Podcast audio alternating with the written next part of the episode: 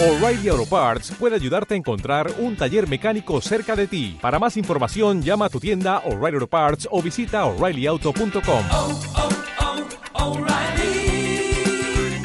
oh, Parts. Es cine con Andrés Arconada.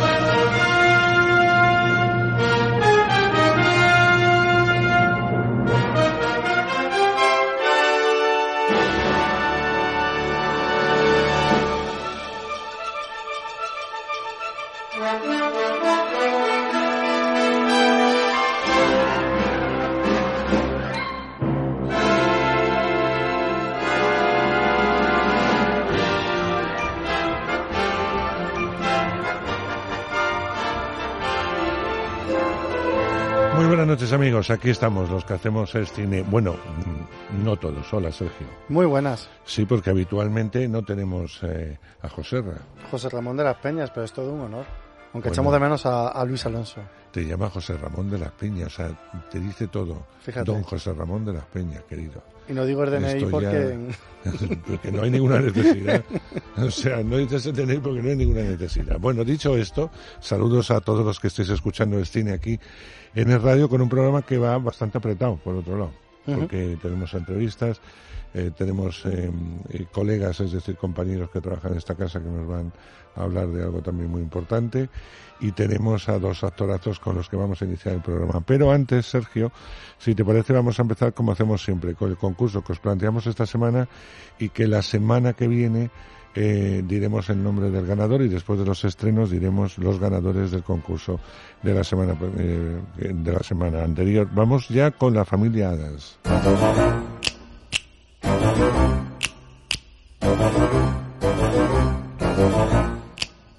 ¿Quién no recuerda este característico chasquido de dedos? Pues es la primera versión de la familia Adams en animación que se estrenó en todo el mundo, que tuvo un éxito eh, bastante abrumador en la taquilla. Los Adams son sin duda la familia más especial de la zona en la que viven. Su casa está en la cima de una colina cubierta por la niebla y viven felizmente infelices, acomodados en su peculiar rutina. Gómez y Morticia preparan la visita de su numerosa familia para celebrar una, una van a hacer una celebración familiar, un rito de iniciación. Pero mientras están inmersos en los preparativos de esta celebración, los Adams ignoran que su vecina planea construir una comunidad prefabricada, perfecta y altamente selectiva justo debajo de la suya. Por gentileza de Sony Home Entertainment Video España, sorteamos tres Blu-ray de la familia Adams porque ya ha salido al mercado, tanto en Blu-ray como en DVD. Nosotros tenemos la suerte de sortear tres Blu-ray y la pregunta es muy sencilla: ¿qué van a celebrar los Adams en ese rito de iniciación? Si lo sabéis rápidamente ya, a es cine más concurso arroba es radio punto fm. Tres Blu-rays os esperan a tres de vosotros para ver esta película muy divertida en animación de la familia Adams. Vamos con las taquillas.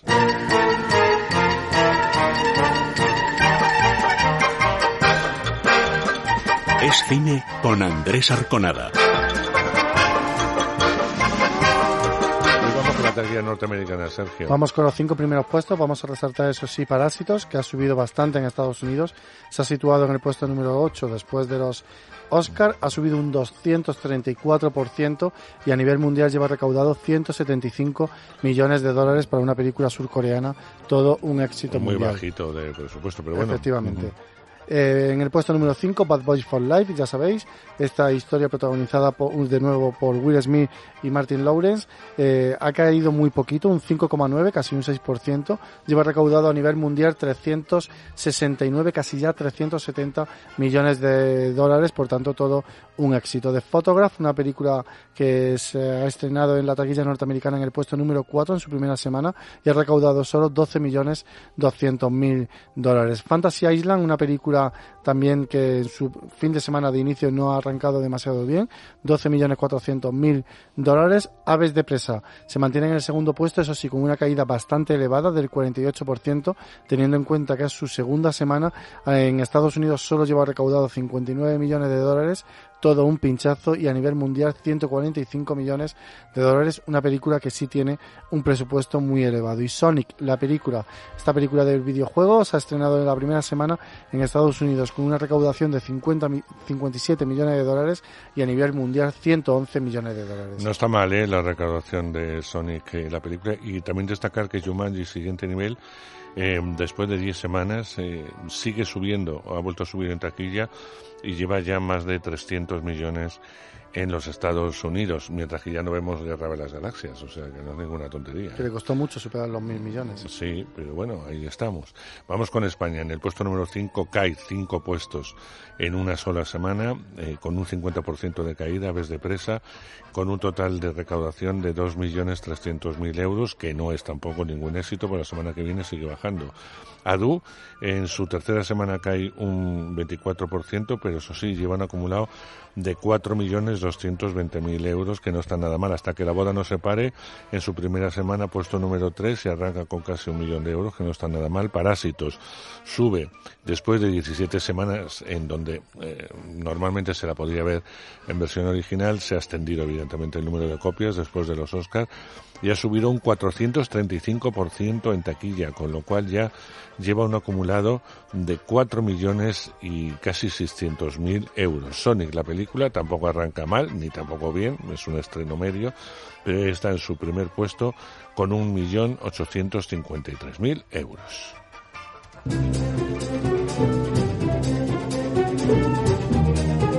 Seguimos con los premios. Ya solamente decía Sergio, eh, faltan los eh, los premios fotogramas, que se, yo creo que es el mes que viene. eh, Es, en marzo. suele ser en marzo, se premia tanto cine como televisión y teatro. Teatro, sí, bueno, de toda la vida, pero quiero decirte que son los únicos que nos faltan. Pero también hay unos premios que son no antigoyas, pero sí eh, lo contrario ellos- a los ellos- Goya. ellos se en denominan los antigoya. Los antigoya porque no son películas, sí han podido estar nominadas, pero no se han llevado los premios. Ellos lo que hacen, el espíritu de los premios mm, Yago, que es Goya al, revés, es precisamente pues eh, reconocer a aquellos que salieron como perdedores de la gala de los Goya, que el o jurado, no fueron ni nominados. efectivamente, que el jurado considera pues que salieron eh, pues mm, que no, te- no tuvieron el éxito que, necesitaban.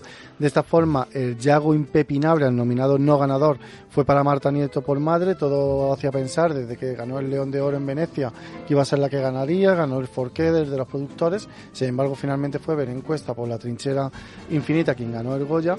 Eh, María Rodríguez Soto se llevó el Yago no nominado porque eh, esta actriz que es un papel muy peculiar porque es una película que se ha rodado a lo largo de todo su embarazo, está embarazada realmente en los días que vendrán, es la pareja de David Verdaguer en la vida real y en la película, eso sí es una película, está guionizada, no es un documental.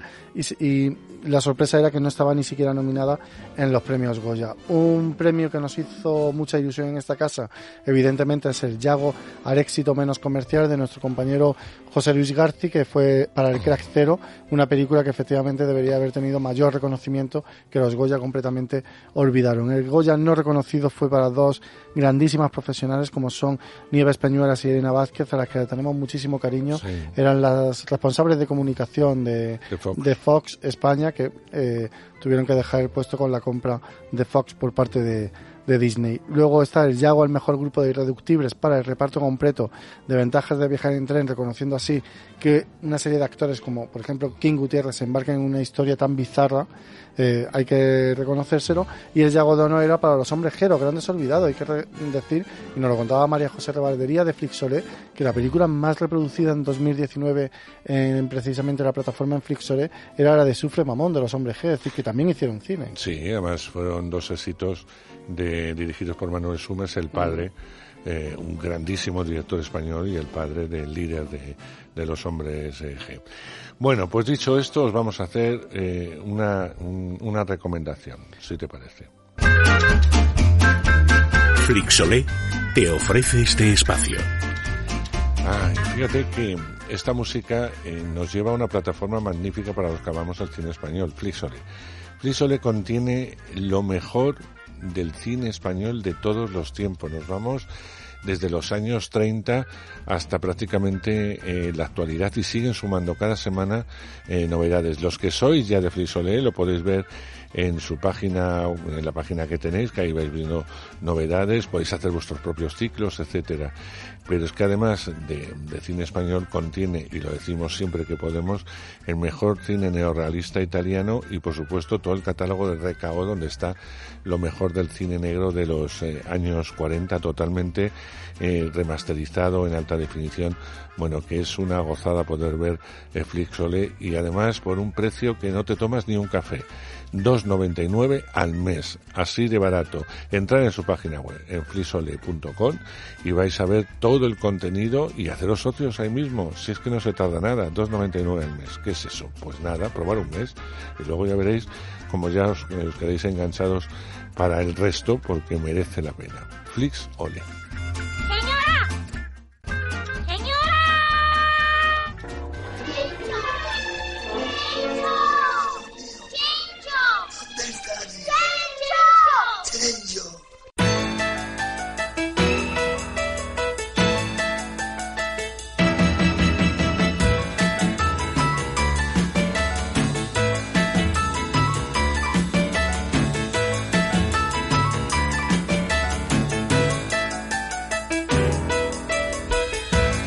Película que tenía yo muchas ganas, eh, eh, porque ya en un festival de Málaga, el Festival de que decir Cine en Español de Málaga, eh, Raúl Arevalo me hablaba de, un guion, de un de algo que iba a hacer con, con Antonio de la Torre, que, que le había impresionado mucho en el teatro.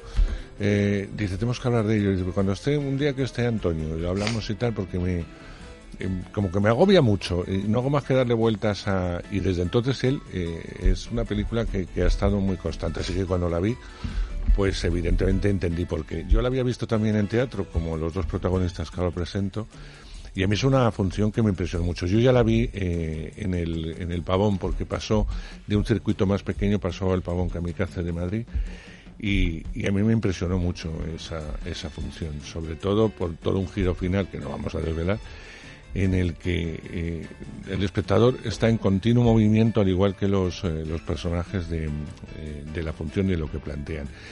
La película puedo contar muy poco, porque se puede contar muy poco, pero bueno, son tres amigos que están en un piso, que llevan en paro, eran guardias de seguridad, llevan en el paro bastante tiempo, tienen un plan que tampoco vamos a desvelar, y que hay algo que no les permite o que ¿No se merece tu familia lo mejor? Entonces, ¿por qué no los mejores huevos? Ahora, Egglands Best están disponibles en deliciosas opciones. Huevos clásicos, de gallina libre de jaula y orgánicos de Egglands, que ofrecen un sabor más delicioso y fresco de granja que le encantará a tu familia. En comparación con los huevos ordinarios, Egglands Best contiene la mejor nutrición como 6 veces más vitamina D, 10 veces más vitamina E y el doble de omega 3 y B12. Solo Egglands Best. Mejor sabor, mejor nutrición, mejores huevos. Visita egglandsbest.com para más información. no les hace salir de la casa porque tienen que salir los tres en la casa en la que se han reunido. Empieza como una comedia, te, te acercas muchos a ello, poco a poco eso va tomando otros tintes hasta que acaba de una forma que no te esperas ni de asomo. Película estupenda, yo creo que uno de los eh, mejores ejercicios que vamos a ver interpretativamente hablando de los tres personajes que forman eh, esta película y película que por mucho tiempo que pasa no se te va de la cabeza. Es curioso porque hay secuencias completas que recuerdas como si las hubiera visto ayer y la película la he visto hace ya casi dos meses, o sea que la tengo no tan reciente. Pero prometo ir a verla este viernes que ya se estrena en toda España. Hablo del plan. ¿Tú te has preguntado alguna vez por qué estamos en paro? ¿Tú qué crees? Todos los días me lo pregunto. Andrade, Paco, abre que subo. Esta mañana me he levantado y le he contado el plan a Manuel y no me ha dicho nada. yo no le he dicho nada a Laura. Venga, Ramón. Actividad. ¿Qué haces? Para el camino. Bajamos ya, venga. Escucha, algo te estoy diciendo que se me ha jodido el coche, ¿no? Llamamos a Emilio y a lo mejor lo pueden retrasar todo un poco y nos pueden esperar. Déjame pensar. Tenemos un problema, te llamo a ver cómo lo podemos resolver. Eh, No, pero escúchame, Emilio, por favor, te lo pido, es la única opción. Yo creo que no voy a ir. Necesitáis a alguien que esté psicológicamente fuerte. Yo ahora sería un estorbo. No se trata de que te veas fuerte, se trata de que te veas comprometido. Ir a lo que hemos quedado. Sí. ¿Tú sabes lo que es el sistema límbico?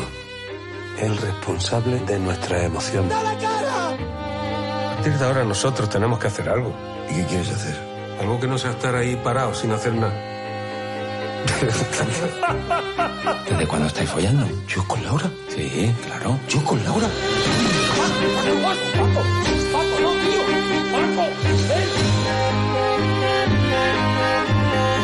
Yo soy vigilante de seguridad desde Bueno, pues en plan, ya no hay ninguna 1990. excusa para no ir a verlo. Oye, que es un placer, de verdad, y os lo agradezco un montón porque las promos son muy pesadas. A Raúl y Antonio, Antonio, Raúl, ¿cómo estáis?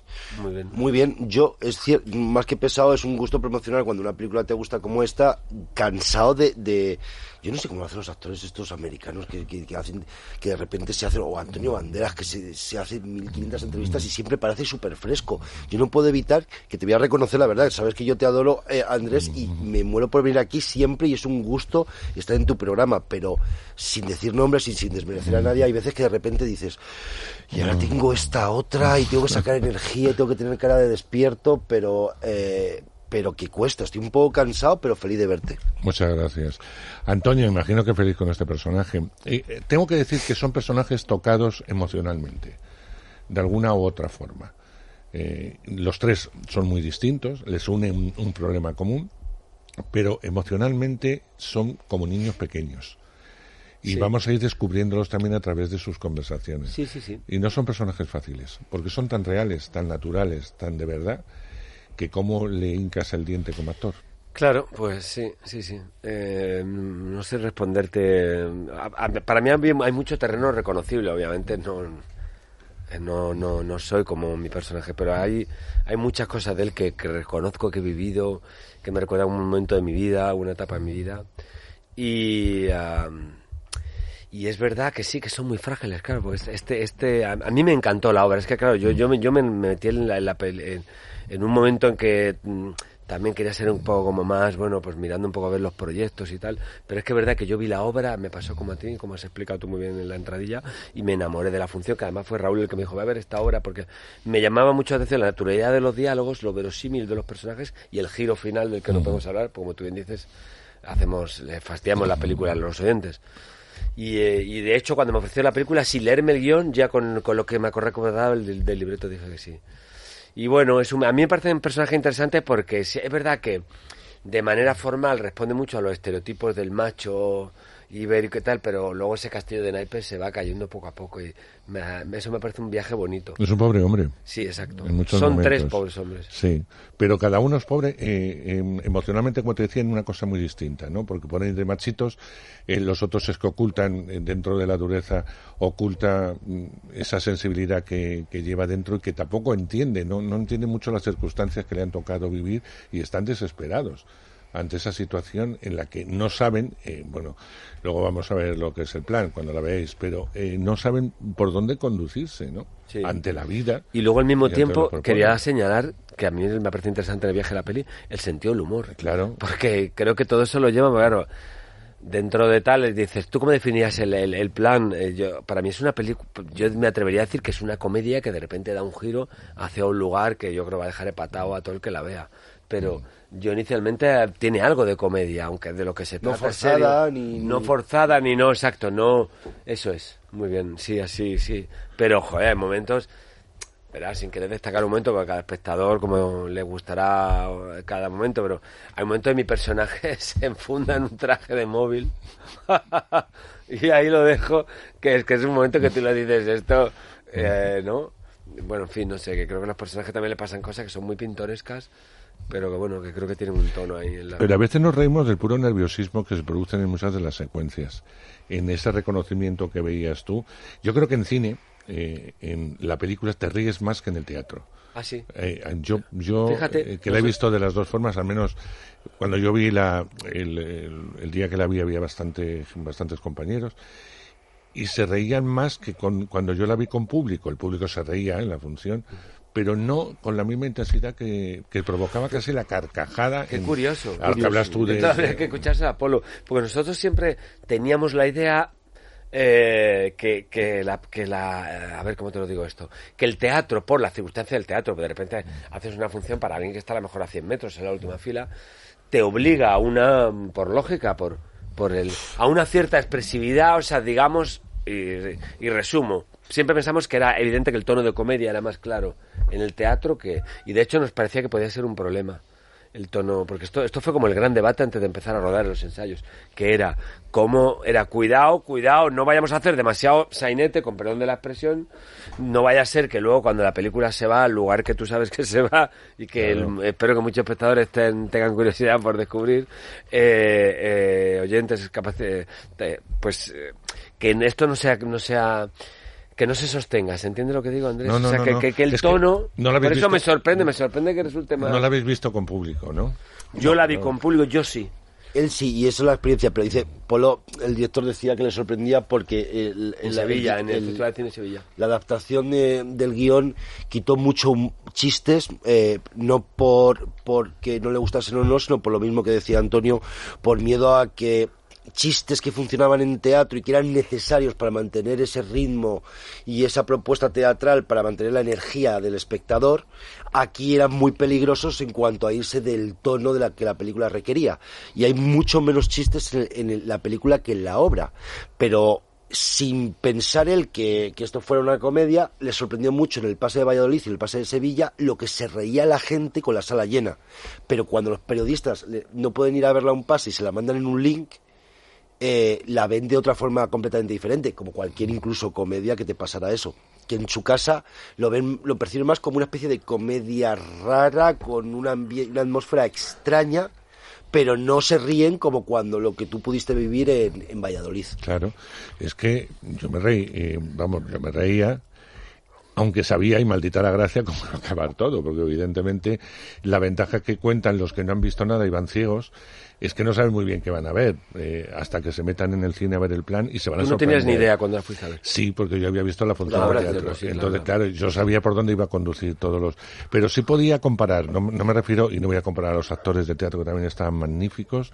De hecho, un- el tercer personaje estaba interpretando El mismo personaje que hacía en, en la función de teatro. Chema del Barco. Pero Chema, que está magnífico por otro lado, eh, pero que no tenía nada que ver, es decir, ni, ni la composición que hacéis en los dos es la misma que se hace en teatro, ni, ni nada, nada. Entre otra cosa porque el lenguaje es distinto. Claro, exacto. dos- Es que no es lo mismo una cámara, eh, no lo están viendo los oyentes, pero con una cámara colocada, está con el gesto del cuadrado delante de la cara de- Claro. de, Arque- de Andrés, y que, a que, 100 que- metros. que a o 100 sea, metros, es que es no- otro no tono. tiene nada que ver. Pero sí es verdad, Raúl, que tú estás muy impresionado cuando viste la, eh, la función. Te gustó mucho y te tocó.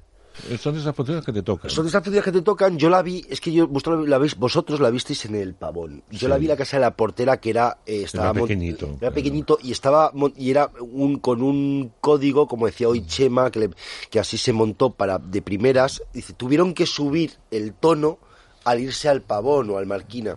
Pero de- yo la vi con, con 30 personas. Entonces, ver esos diálogos que veía como espectador y veía como actor que me encantaría eh, hacerlos. Esos diálogos, como tú decías, que parecía improvisado, pero veías que se pisaban, pero que no sé qué, con, los actores aquí a, un metro y ver ese giro final y todo, pues me gustó muchísimo y fue lo que hizo que le recomendara a Antonio. Y, y me encantó Chema y me encantó el giro y me encantó cómo funcionaba todo esto. Cuando eh, me llegó el guion, eh, lo que me ponía era eso, por coger esos textos y hacerlos míos. Igual que el chico que lo hacía era de Sevilla, David, o luego lo hizo Mano Vaqueiro, que lo- se lo llevó al gallego, yo hacerlo de uno de Móstoles y desde ahí a ver, a ver qué me surgía. Y Antonio, me imagino, pues lo llevó a lo que algo que él conociera. Sí, claro, porque claro. si algo conocemos es el entorno de personajes similares a estos que nos Claro, hemos claro, criado en ellos. claro, claro, exacto. Eh, pero, ¿eh, ¿pudisteis elegir el personaje? No, no, no lo O había sea, propuesto ya. ya- por- o sea, El de Chema, dijeron, el de "Tú vas a Chema no me lo este". dieron, ese no. Sí, pero no lo dijo. Yo es que no pensaba tanto por, en el por personaje. Andrade, porque Andrade es más joven. ¿no? Joven, Andrade es que es estaba, con perdón, o sea, una vez que alguien piensa, Antonio Raúl estaba como, estaba cantado, o sea, Chema mantiene el suyo, obviamente, y ahí Raúl tenía que hacer Andrade por tema de edad y, y yo Paco, o sea, no había más, no había plan B. Pero os gustaban esos personajes. la Sí, verdad, sí, sí, a mí, a mí me gusta mucho.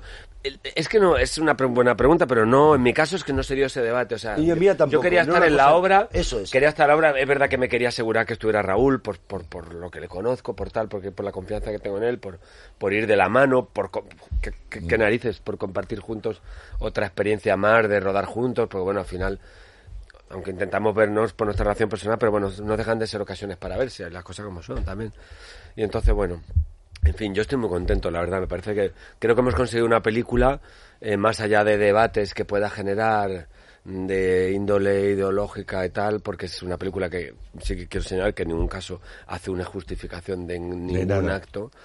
Eh, yo creo que hemos logrado una película con un tono muy bueno y que es una cosa para mí difícil, que siempre lo he pensado, pero siempre me ha apetecido mucho como actor, que es llevar una obra de teatro al cine. Sí, O sea, yo qué sé, yo, hombre, salvando la distancia, así como cuando yo vi un dios salvaje, dije, joder, cómo me gustaría hacer este papel. Pero bueno. Nosotros lo hubiéramos hecho mejor que Polanski, fíjate Sí, lo que te digo. Sí, porque incluso la versión teatral, la que se vio en, en España, eh, con Maribel, con Sí. Aitana... eh, Yo vi una, se vi una en Nueva York. Y la versión española Sí, ha con sido una de Gandolfini, las- con James Gandolfini. ha sido una de las mejores versiones que se han hecho. La gente moría. Y es, según la ves eh, en un sitio o en otro, se toma más en serio o menos en serio. Polanski se la tomó demasiado en serio. Aquí la gente no, no, no dejaba oír la función. Eh, Tal y como estaba montada. No dejaba oírla. No sé si la pudiste llegar a ver. Sí, sí, sí, sí, sí, la vi, la vi, estaba Y- sí, sesión- Maribel Verdú, Aitana Sánchez Gijón, Antonio Bueno, Molero y Pera Sí, Ponce, y me parece que era. o- Estaban, sí, estaban magníficos, eso, sí. Mm. Tamsin Townsend que dirigió la función. Por cierto, hablando de dirección, el plan eh, hubiera sido una buena película para dirigirla tú, Raúl, por el tono. Ya, pues, No, si ya lo te imaginas, yo te meto a ti ya un ves, petarazo que no, es. ni- que- no había ni planteado. Iba a decir, fíjate. no, si ya lo hizo. No, no, no. Carga de dirigir Antonio. No, no, no. Sí, sí, ya lo hiciste. Eh, no lo no me lo había ni planteado, la verdad, no lo sé. De hecho, mm, yo hablaba mucho con Carlos en cuanto a que yo decía, hostia, tío, yo- porque me parece que le ha dado una pátina de algo No, no, está que, no, fantástico, que no tenía te la obra de teatro y que eh. requería eh, la adaptación cinematográfica que yo ni olía ni, ni sabía ni sabría por dónde haberlo encarado. ¿Seguro? Eh, bueno, sí, es que tampoco me lo he llegado a plantear, la verdad. Claro. Ya, No pero, pero es un tipo de cine, después de, ver de, tar- de tu debut en tarde, que ya está bien que empieces con la segunda.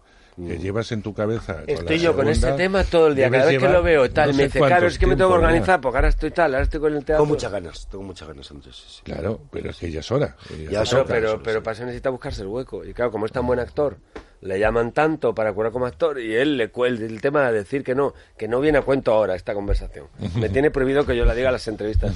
Pero a él, ¿tú sabes por qué nos hicimos tan amigos? Porque yo le vi y le dije, tío, cómo me encanta conocer a alguien que, que le cueste también decir que no como yo. Yo cuando le vi, ese fue como nuestro momento de amor. Y él me dice, y él me miró, me cogió la mano y me dijo, a ti también te pasa. Y yo, no, que diga sí, o sea, que diga sí, que no, no puedo decir no. Anda que desde azul ahora ha pasado mucho, ¿eh? Antonio, yo le veo, le veo mayor. sí. ¡Gol! Me hago ¡Goles! viejo, ¡Goles me mortales! hago viejo. Oye, pero tú también eh, No, yo, yo, yo, tienes yo- unas entraditas ahí, no, perdona, yo, pensando, a mí digo, se me nota más que a ti. Tú te conservas bastante bien no, hombre, y yo mm, los años no me han pasado en balde. Yo, ah, sí, pues yo, no- yo te veo muy bien. Es que sí, hombre, que sí. pero- Está muy bien. No digo ni mejor ni peor, digo, bueno, que pasan los años. Me ves ahora en azul oscuro casi negro y ves ahí a... Claro, es un chavalín. sí, Pero es claro. que eras un pipiolos. que- Claro, es que tenía. Claro, es que la rodamos. 25 años, Es que claro, 24, hace 15 25. años que la rodamos. Tengo 40. Claro. Y esa vida os ha ido encadenando hasta el plan y lo que seguirá, imagino. Porque a ti te gusta rodearte de amigos, es normal, aunque conocéis a toda la profesión, o sea que yo creo que casi todos sois más o menos amigos y os lleváis más o menos bien con todo el mundo. Sí. Pero esta sí que eh, eh, sí me gusta del plan esa complicidad.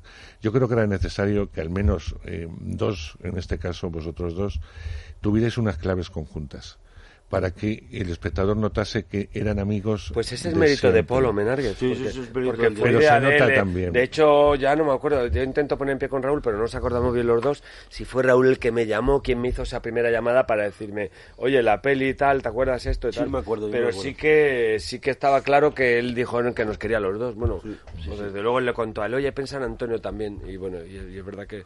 Pero hay un código, eh, Antonio, y eso se nota mucho en Sí. pantalla. Sí, Eh, sí, sí, hay un código, Sí, sí. con lo cual habéis trabajado juntos varias veces. Sí, sí, sabéis, sí, sí. sabéis un poco hacia dónde va uno, hacia dónde va otro y, y lo que puede A sacar ver, esto es una otro. frase que se puede... eh, está muy bien para una... eh, pero en la medida en que uno vive, eh, uno es es mejor actor. O sea, Claro. vives, lo actúas, ¿sabes? Mm, Yo creo que en la medida... Lo vas incorporando. Lo vas ¿Te ha incorporando. ¿te ha parecido a tu hermano Enrique Mm. el inicio de la frase? Ha empezado. "Mm, La medida que uno vive. Eh, así Es verdad. dice la frase que Te voy a decir una cosa. Es que mi hermano Quique es un, gr- un- un filósofo. Y, hace, y es actor ocasional, hace un papel tarde para la ira. Ahora estáis un poquito más tranquilos, bueno, no, no Raúl, no con el teatro, Bueno, pero sí, tranquilo, sí, estoy no. cansadete, pero de, de los ensayos de esta semana, pero por suerte solo tengo una cosa, o sea que tengo que decir que bien, ¿eh? O sea, no me quejo. Por eso te digo, pero habéis salido los dos. Hay pendiente dos series que hay muchos ojos puestos en ella. Por un lado, la de ETA. Eh, digo la de ETA porque la línea sí. argumental Sí, tiene que ver con eso. Es y el origen de- Y ha despertado muchísimo interés. Es que durante el rodaje te han entrevistado muchísimo, pidiéndote claves y tal. Y por otro lado, de Sorogoyen, que tengo que decir que no es solo una serie de acción, porque el otro día me echó un broncazo de mucho cuidado eh, mi amigo Rodrigo Sorogoyen. Porque cuando dije, la serie de acción, dijo, no, no, no, en un coloquio. De de todo hecho, el no tiene acción, claro que tiene acción, pero no es una serie de acción. Pero un drama que conste que la, eh, la plataforma donde se va a exhibir, lo que nos ha vendido, las imágenes que nos ha pasado, son todas de acción. Pura y Pues, dura, de cuando vais a entrar. Pues voy a llamar acción. ahora, no te falta Voy a dar un toque. Ahora voy a llamar y voy a... Y lo dejó claro Rodrigo que le interesaba muchísimo más. Bueno, aparte que evidentemente tiene que haber- sois antidisturbios, tenéis que eh, tiene que haber alguna secuencia de ese tipo. Hay, sí. Pero hay muchísimas vamos a- tramas tipo el plan. dramáticas, ¿no? Sobre todo, sobre todo, sobre todo, sí, sí. Pero ha sido una, una serie muy intensa, ¿no? Am- Para mí lo más intenso que he hecho, Por lo que me ha dicho Alex, dice que ha sido una serie muy difícil. sí ha sido, sí. Sí ha sido, también por, porque ha sido la intensidad que puedes poner en una película de mes y medio, dos meses, es, fue desde mediados de agosto hasta el 28 de diciembre sin parar. Con mucha intensidad y con mucho, que también había acción, claro, y también había mucha carrera, mucho, sé qué, mucha cosa física, mucha cosa emocional, y con Rodrigo Don Rui, que es eh, talentoso, maravilloso, pero exigente al máximo, para bien, por supuesto, y Antonio lo ha podido eh, vivir en sus carnes y disfrutar. Se agradece muchísimo, pero, pero claro, eh, te cuesta el, te cuesta el físico y la, y la bueno no digo la salud pero que te dejas un poco eh, bastante el alma en lo- porque él te lo exige y tú entras ahí al trapo. Llegaba a casa baldao.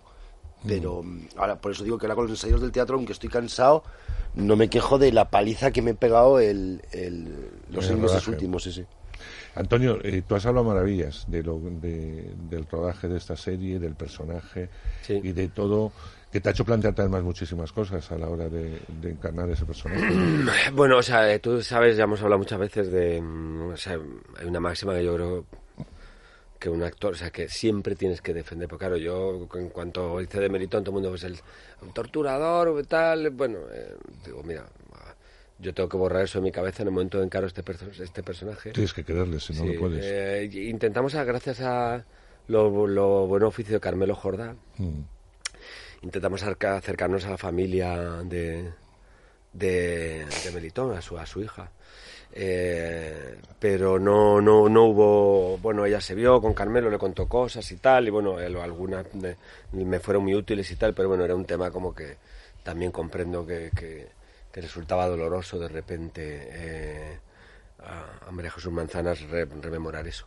Pero bueno, eh, me, me dio una serie de datos, no sé, aquello me, me colocó en un lugar desde el que yo, bueno, pues defendía ese personaje, que obviamente pues es muy controvertido en, en Euskadi. Y, y bueno, Lo que sí en es fin, lo de siempre, desde ese lugar intentar hacerlo lo más humano que pueda y luego el espectador que tome su punto de vista y que juzgue a los personajes, yo qué sé. Claro, eso ya es. Pero lo que sí es verdad que de alguna forma eh, vas a dar a conocer un tipo de personaje un momento histórico, que además yo creo que este año se van Es a que no sé- varias series es sobre que no sabe muy poco, por ejemplo, sobre de, de Melitón Manzanas es que hay dos fotos. Claro. Hay dos fotos. Pero eso te hace entrarte en un problema que tuvimos, que esperemos que, que nunca se vuelva a repetir, pero que ahí estaba. Y nosotros vamos a ver el lado humano de esa cosa, eh, en tu caso, Raúl, que es, dicen los antidisturbios, y nos quedamos con, con la frase, porque tampoco conocemos demasiado de ellos, ni de sus vidas, ni de cómo actúan, ni si se pueden ser gente, entre comillas, normales, ¿no? Y si vais a dar a conocer eh, a algo que es muy tangible, que forma parte de nuestra sociedad, y que no se conoce tanto. que no se conoce totalmente y que sobre todo se conoce la parte mala pero no es una serie que tampoco Se posiciona eh, mucho posi- políticamente, ¿no? Sí, no, sí, sí, claro que sí, pero que expone sobre todo, que no es una cosa de decir, y, y se ve que es que también son normales los antidisturbios, ni tampoco, los antidisturbios dan palos, no, es que los hay de todo, como en cualquier profesión, y los hay que dan palos, hay los hay que defienden más la ley desde un sitio más pacífico, los hay que desde lo pacífico acaban siendo violentos, de los violentos que acaban queriendo dejarlo todo y salirse a la policía, de, de gente depresiva, gente alcohólica, gente quemada, pues como en todos lados, y, y, te, y te narra sobre todo la- eso, las vidas de esta gente eh, que, que tampoco conocemos porque las imágenes que tenemos de ellos son unos tíos con casco que, que dan Claro. con, la, con la defensa, con la porra. Y, y- y a mí me ha parecido un viajazo, por eso digo también, no solamente en el sentido físico y emocional y desgastante como actor, aparte de apasionante, sino el conocerlos de verdad y poder estar en las comisarías reales que, y, y- y poder estar de mano a mano con ellos en el rodaje. Con el antidisturbios, de verdad, quiero decir. Mm. ¿Y tú cómo sales de, de una peli como, de una serie como esa? Porque mentalmente sí exige, como está comentando. Es Bueno, sí, eh, bueno, eh, la, la verdad es que salí directamente físicamente, o sea, pues bueno, la serie se rodó toda entera en, en, en Euskadi, en, en Donosti principalmente, pero bueno, en distintas localizaciones de Euskadi. Yo estuve allí, la verdad es que me vino muy bien, porque bueno, pues pude contactar también con gente con, con torturados. Hay, no sé si sabes que hay un censo, el gobierno vasco ha encargado un censo de, de las torturas cometidas por el Estado desde el año, me parece, 68 hasta acá. Y se salen 3.500 personas. O sea, un informe riguroso y contrastado, no, no, eh, lo cual es muy interesante desde un gobierno, me parece un paso muy interesante. en- y claro, había muchos que, pues, que, que aseguraban que conocieron a Melitón, bueno, en fin, hubo un trabajo ahí de, de investigación y luego, bueno, también pues estas cosas que también son pues tema de acento, porque él era de Irún, etcétera, bueno. eh, y luego sales. A ver, yo también el mito, no sé si esto lo igual hemos hablado alguna vez seguro, pero bueno, por, por recordarlo, o sea, yo no, o sea, no sé, yo soy un actor concienzudo, tú lo sabes, que yo sé, que con 30 kilos para una película y que intento currármelo, estuve dos meses con un sastre, pero, pero no estás con el personaje ahí, tipo, con el mito que, que si Bela Lugosi se metía ahí en el ataúd, o sea, todos esos son mitos, a veces lo pruebas, lo juegas, o sea, eh, pero es como cualquier trabajo, es como si tú estás pensando pues, para el programa de hoy voy a hacer esto y tal, o sea, ¿entiendes? Pero al final es cierto que al trabajar los rodajes te vas fuera de tu casa, lo cual en mi caso, que tengo dos niños pequeños, que tal, me permite también meterme más, pero luego vuelvo a mi casa y a, ¿sabes? Y, y- Sí, con niños se pasa enseguida todo. y se pasa enseguida. Todas las tonterías Y se de- te sí, se pasa toda la tontería, desconectas y, y ya está, y vuelves a lo, o sea, no... Pero tú sabes que cada actor se lo toma de una forma y a mí me parece muy bien que el traje del actor se quede en el set. Sí, pero, sí, pero sí. Pero no creo que haya nada, vamos, salvo pero- alguno más así. Pero hay mucha gente que se lleva el traje puesto por lo que sea. eh, cada uno tiene su, su fórmula y sus, y sus formas. Volvamos al plan. Imaginaros que no estáis en la peli. Eh, que no estáis. Mm, Igual que cuando fuisteis a ver la obra de teatro, Bueno, no pues estáis. igual, eh, mejor, igual sería No mejor estáis. película aún. Eh, ¿Te imaginas qué buena manera? No sé, para hacer un chiste. estupendo. A mí siempre me gusta mucho el humor de Woody Allen. casi. Ah, bueno, Es que me encantaba ese humor donde siempre se tomaba todo, no se tomaba nada en serio. Bueno, pues esto tómatelo en serio. Imagínate que no estás. ¿Y por qué irías a ver el plan? Tú has visto también la función como yo, pero no estáis en la peli. Pues ¿Por qué por- irías a ver la peli? por- Por, curiosidad. Porque es una película que, mm, que la empiezo a ver, que me resulta muy creíble, muy natural, muy divertida, muy tierna, que me está, que no sé qué va a pasar, que me está, que empiezan a pasar cosas, eh, se siente una especie de, es un cruce eh, entre el ángel exterminador y los lunes al sol, o sea, que te quedas ahí que no puedes, con tres, estos tri- tres tipos que no logran salir de esa casa y luego de repente te lleva a un lugar insospechado que te va a dejar impactado. Bueno. Y de hecho, Raúl se ha puesto tan nervioso en mi explicación que ha tirado un café. Hostia, que estaba jugando con la cucharilla del café y he visto no, que se ha es que roto el el es que vaso. tiene un cleaner. No pasa nada, no pasa nada. Qué mal, joder. Eh, Raúl, ¿y tú? Yo, yo es que sí, me gustó tanto la función que iría a verla para ver cómo la han llevado a cabo eh, en la película. Eh, la pregunta más difícil sería, ¿por qué iría a verla si no hubiera visto la función? Bueno, pues eso, imagínate, porque también hay mucha gente que no ha visto la Claro, función. eh, y eso es una pregunta que, que- que es interesante porque entonces me plantea si estamos vendiendo bien la película, porque como gran parte de que me fascina tanto la función y la película tiene que ver con el giro final, que no se puede decir porque Claro. es hacer spoilers, es Tú decir... tampoco me lo dijiste, cuidado. Yo te lo dije, yo te dije, pero claro, pero Sí, tú- sí, yo, soy, yo soy tu amigo y te dije, ve a verla porque es fascinante el giro final. Sí, sí, exacto, Ahora, yo- la gente que nos está escuchando tienen que creerse a ti, a mí y Y a a mí. Andrés Ah, no, no, que eso vayan claro. a verla porque les va sí, a Sí, sí, fascinar. está claro, pero tú me dijiste, más o menos, yo creo que sea casi parafraseando, creo que me dijiste, tío, a ver, pues son tres tíos normales que están ahí, pum, pum, charlando sus cosas, que te ríes, que no sé cuánto, que tal, que el uno que la novia, que no sé cuánto, que tiene su movida, que el curro, que tal, su crisis, que te ríes, que te da pental y de repente, ¡buah! Y, y me diste un dato que yo creo que es demasiado dar. ha, ha pasado una cosa que se que de repente los y entonces es como que la película que te lleva salvando las distancias salvando las distancias, como con Parásitos. O sea, a mí con Parásito me pasó la primera media hora. Yo la primera media, media hora de Parásito pensé, digo, hostia, esto es una comedia de sábado por la Sí, tarde. y luego empieza. Te lo juro, ¿eh? Porque yo veía ahí a los Y coreanos y yo. "Oh", y entonces de repente digo, digo, pues esto es una comedia. Digo, esta peli ha ganado un Cannes. Imítalo, para terminar la entrevista, imita Es- a los de Parásitos. ahora luego lo hago. No, Y- ahora, y ahora. ent- entonces de repente, no, pues, pues hasta que no diga Andrés no hemos acabado la entrevista.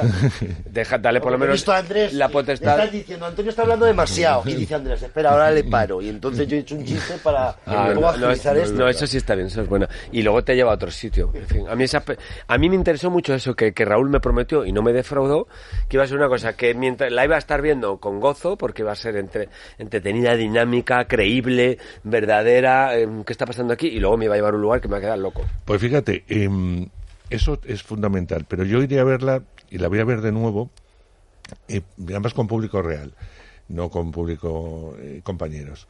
Primero porque me interesa mucho la reacción de- del público, a ver cómo entrando, porque es verdad que la función tuvo el público que tuvo, que fue mucho, pero es el público que tuvo, mientras que el cine llega más gente. Pero por- sobre todo porque sois los tres estáis en estado de gracia, tengo que decirlo porque es verdad. Trabajáis desde la verdad, no sabéis trabajar de otra forma, en todo vuestro cine lo hacéis así. Equivocadamente o no, como has dicho alguna vez Antonio, es la forma en que sabéis trabajar, dejando y trabajando mucho con las tripas. Segundo, porque en algún momento de mi vida eh, he conocido a alguno de esos tres personajes. Eh, incluso, desgraciadamente, he llevado al extremo de uno de ellos, eh, que es el que provoca ese giro eh, final. Tercero, porque es totalmente identificable y fundamentalmente pues es una película muy entretenida y que uno sale del cine eh, con ganas de debatir. Yo recomiendo que vayas acompañado. Y si puedes ir con amigos, en vez de ir con tu pareja, ir con dos más, ir con cuatro, ir con otro. Porque vais a salir y vais a hablar. Y na- y- Hombres y uno- mujeres. Sí, sí. Cada uno va a sacar sus propias conclusiones. Es verdad que, que las mujeres van a decir, pues tú eres así a veces, tú eres así en otras ocasiones, y los hombres lo podemos ver de otra forma. Y eso es lo rico de un texto estupendo, porque hay que decir lo que está basado en un texto estupendo, y que yo me olvido al minuto uno que soy Raúl, eh, que sois Antonio y, y que sois los personajes que estoy viendo en pantalla. Y eso lo agradeceré infinitamente. Por eso iría a verlo. Y no puedo irme, porque ya hemos sobrepasado los 30, sin que eh, Raúl me hable nada, pero que me digas cuándo estrenáis la función de teatro, cuándo venís a Madrid, si vais a hacer gira, porque el teatro siempre necesita promo, mucho más que el cine. el día 13 de marzo en el Teatro Pavón Kamikaze, Pavón Teatro Kamikaze, eh, Traición de Pinter, dirigida por Israel Elejalde, interpretada por Miki Esparvé, Irene Arcos y yo, y estaremos ahí hasta finales de abril, creo. Sí, pero a Kamikaze que ir muy pronto, porque si no nos Sí, quedamos sin ya están, ya están la- las entradas a la venta, sí, sí, sí. Por eso te digo, vamos pronto. ¿Vais a hacer gira o, o Eh, vamos a estrenar antes en Avilés y luego haremos algún bolo por ahí fuera, sí, sí. O sea que estamos atentos. Traición Sí, eso de es. Pinter. Eso es. Iremos, ¿no, Antonio? Hombre, sí. Sería Seguro. una traición, ¿no? Ir. Seguro, para ponerle Sería bien. una traición, ¿no? para, para ponerle a parir o para Sí, ponerle exacto. bien.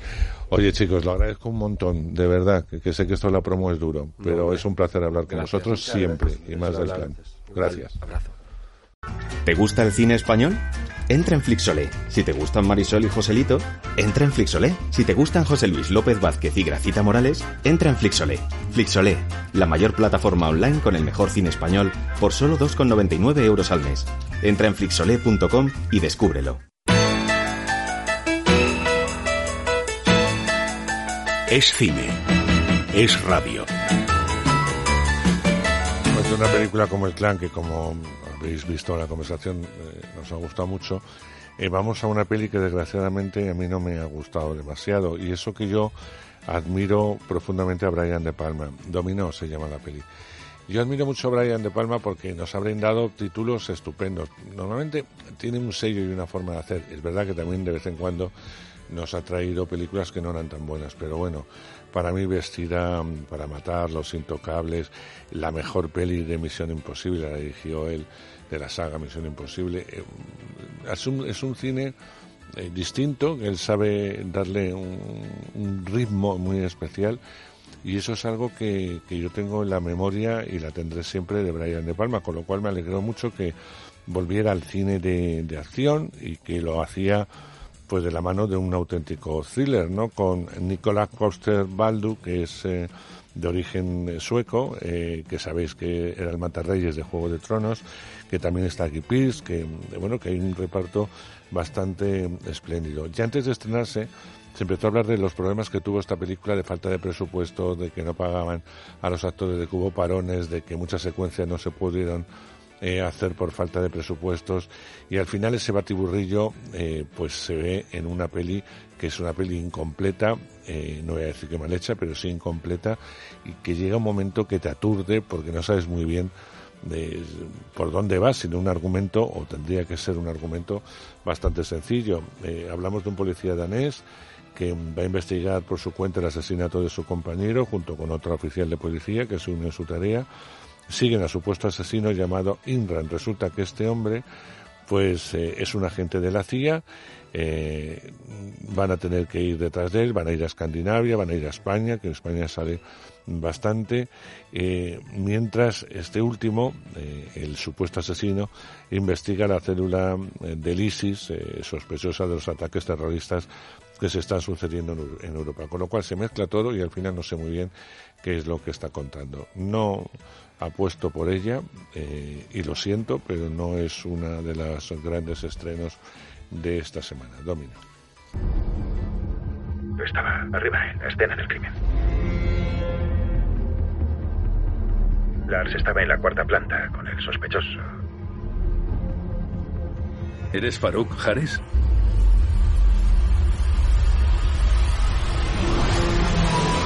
¡Lars! Agente herido.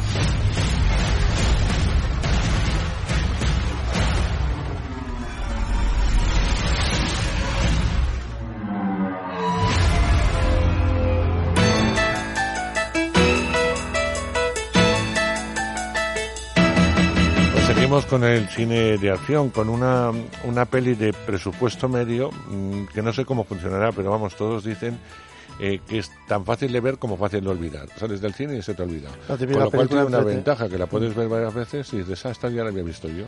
La típica película entretenida que ya empezamos mal cuando su mayor reclamo tiene que ser los productores, ¿no? que son los hermanos rusos, ya sabéis pues lo de Capitán América, Civil War, eh, en fin, pues entonces si tiene que ser ese el mayor reclamo de los productores de los hermanos rusos, Mm. pues ese es el problema que tiene. Es película de acción, película también en parte de suspense, y lo que cuenta es un policía de Nueva York que ve la oportunidad de redimirse de su pasado cuando descubre que algunos compañeros de comisaría están implicados en una serie de asesinatos. El agente va a iniciar entonces una brutal persecución con el fin de encontrar a los culpables. Por primera vez en la historia de Manhattan nadie puede entrar ni salir de la ciudad porque los 17 puentes de la metrópoli también están bloqueados. Además vamos a ver el pasado de este policía porque su padre también murió en acto de servicio. Entonces es una historia pues, esta de redención que tiene que descubrir a los malos y que al final pues el bien siempre suele triunfar. Bueno, pues vamos a oír un poquito.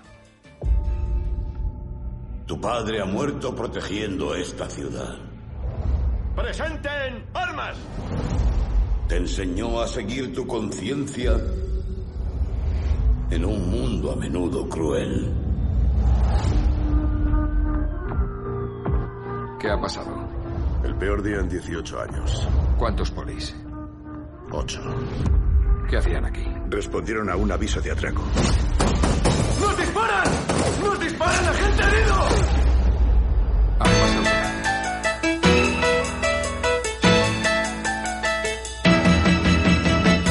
Sigo sin entender por qué eh, esta película se ha llevado al cine que un- yo recuerde cuatro veces. Eh, hablo de la llamada de los salvajes con distintos títulos. Colmillo Blanco, por poneros un ejemplo. Eh, la vimos con Charlton Heston, la hemos visto con Ethan Hugh, que es una producción Disney. Lo hemos visto muchísimas veces. O sea, no, no entiendo por qué esta historia hay que volverla a hacer cuando se ha hecho ya bien. Es decir, la, yo creo que la versión de Charlton Heston era magnífica y no debería haberse tocado eh, La llamada Velo Salvaje, eh, una novela escrita en, a principios del siglo pasado por eh, bueno, pues uno de los grandes de la literatura que era Jack London. Es una película, eso sí, por primera vez en London describía el, al protagonista, que es un perro realmente, en una mezcla entre pastor, eh, San Bernardo con otra raza y era imposible llevarla al cine, ¿no? Ahora con eh, bueno, con los efectos digitales se pueden hacerlo como te dé la gana y Mm. no son reales. Es el caso de la llamada a lo salvaje. El perro no es real, es decir, está hecho por, por ordenador. Antes era un husky, también fue un perro lobo, Mm. eh, bueno, más o menos, también hubo una versión con un San Bernardo, eh, pero esta eh, no.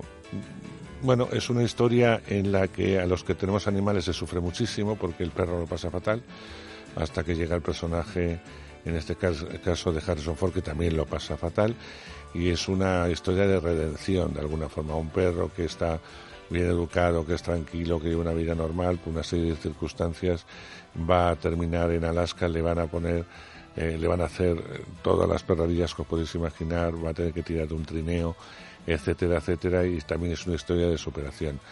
Eh, yo, mm, si habéis visto las otras y si no, de verdad, acercaros a, las otras eh, y, y echarle un vistazo porque no, no aporta nada, absolutamente nada nuevo, ni siquiera la presencia de Harrison Ford que le pilla ya mayor este personaje como le, le va a pillar. No sé lo que va a hacer con Indiana Jones no tengo ni idea pero está muy torpe eso hay que decirlo o sea, Harán algo tipo Stallone con la saga Creed, de la continuación claro, de... algo así donde de no se tenga que pero pero Stallone está mucho más ágil eh. Sí, Es bueno, que- pero aún así no sería creíble que se subiese al ring, por tanto no es, no es creíble que Harrison no se Ford se ponga, se ponga a hacer persecuciones y... cosas de estas. No sé por qué empieza el rodaje ya, creo Sí. que en abril. O sea que, bueno, el caso es que está Harrison Ford. La llamada de los salvajes. El Yukon es un lugar peligroso. Nunca sabes qué puede pasar. Subí hasta aquí porque no quería vivir cerca de nadie. Entonces conocí a Buck. Era un perro único y singular. Lo habían malcriado ¡Fuera! ¡Vamos, Buck! y había sufrido. ¡Vamos!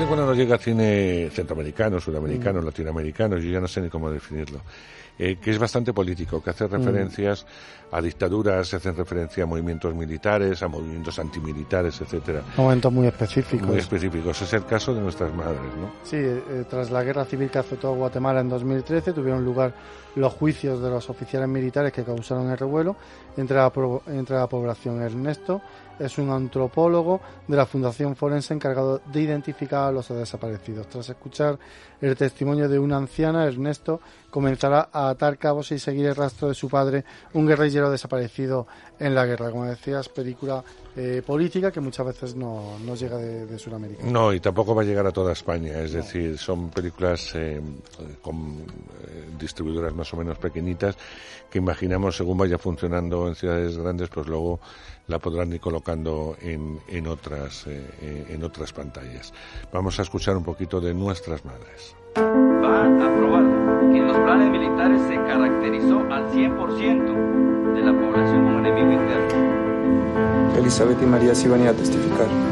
Y eso que se están muriendo de miedo. Que vayan. Pues tú también deberías ir. Dice que vengo a, a buscarlo a usted para que me haga el favor de desenterrar a mi marido. Esta foto lo tengo en la casa. ¿Y el guerrillero cómo se llama? Tienes que dejarle la investigación a alguien más. La crítica se ha volcado con esta película eh, de origen, bueno, es de origen francés, pero realmente eh, estamos hablando de una película árabe fundamentalmente. Hablo de las golondrinas de Kabul. Eh, solamente se va a estrenar en versión original, con lo cual sé que alguno de vosotros que nos escucháis en, en toda España, evidentemente habrá sitios en los que digáis aquí no va a llegar, pues evidentemente no va a llegar. Pero aprovecharlo cuando vaya a las plataformas porque es una película de animación adulta que, que Sí. realmente merece la pena.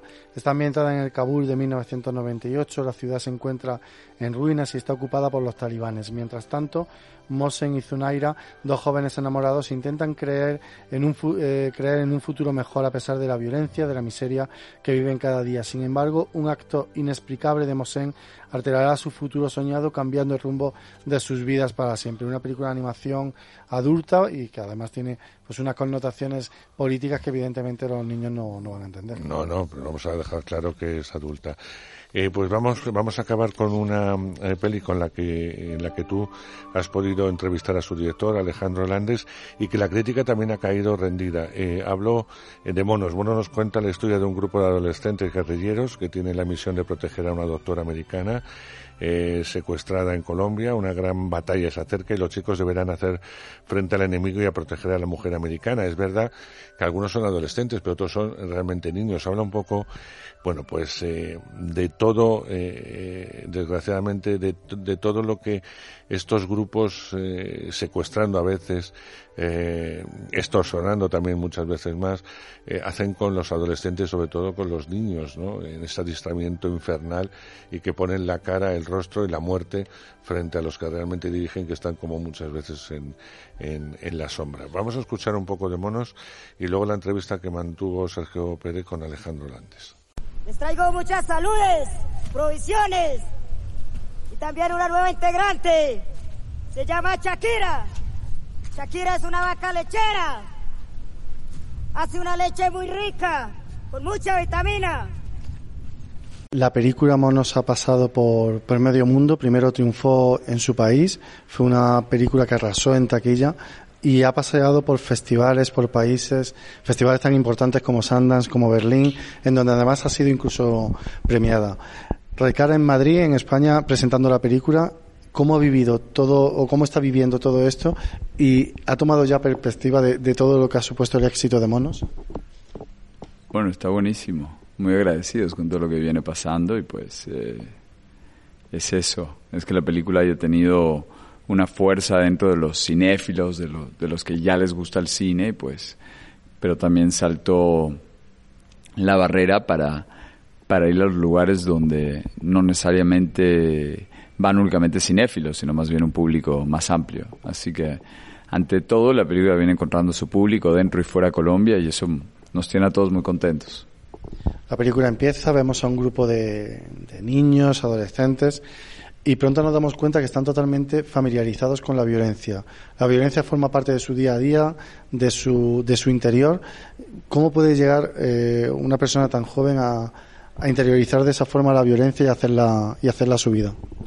En realidad la violencia siempre ha sido parte de la juventud porque una buena parte de las guerras se han peleado con gente joven, incluso guerras más convencionales como la guerra civil norteamericana, la Primera Guerra Mundial, o sea, muchas veces llegaban los eh, los jóvenes a poner su nombre y pues quienes estaban ahí para inscribirlos eh, están dispuestos a aceptar una mentira para recibir a alguien de 14, 15 años para mandarlo a las filas de combate. Así que no es ninguna sorpresa que haya en ejércitos regulares o irregulares eh, jóvenes en la guerra. Lo que hace Monos es crear un espejismo entre la adolescencia, que es un momento también de alto conflicto personal, con eh, la guerra, que es un lugar donde tienes eh, momentos muy, pueden ser heroicos o de gran sacrificio, junto a momentos de gran barbarie. Así que creo que es una zona de matices de gris donde podemos entender algo de, quiénes somos como, como especie humana. Son un grupo de, de, adolescentes a los que vemos que están intentando alienar ¿no? Eh, que tengan ese vínculo de, vinculación a una, a una organización y que pierdan eh, el yo individual, pero sin embargo cada uno en cierto sentido se revuelve, se, revuelve, ¿no? Unos porque quieren mascota de poder, otros porque ven que no terminan de encajar en ese sitio. Sí, tal cual, creo que siempre hay esa lucha entre el individuo y el colectivo, ¿no? En todas nuestras vidas y más aún cuando estás en una organización muy estricta como una como un ejército rebelde.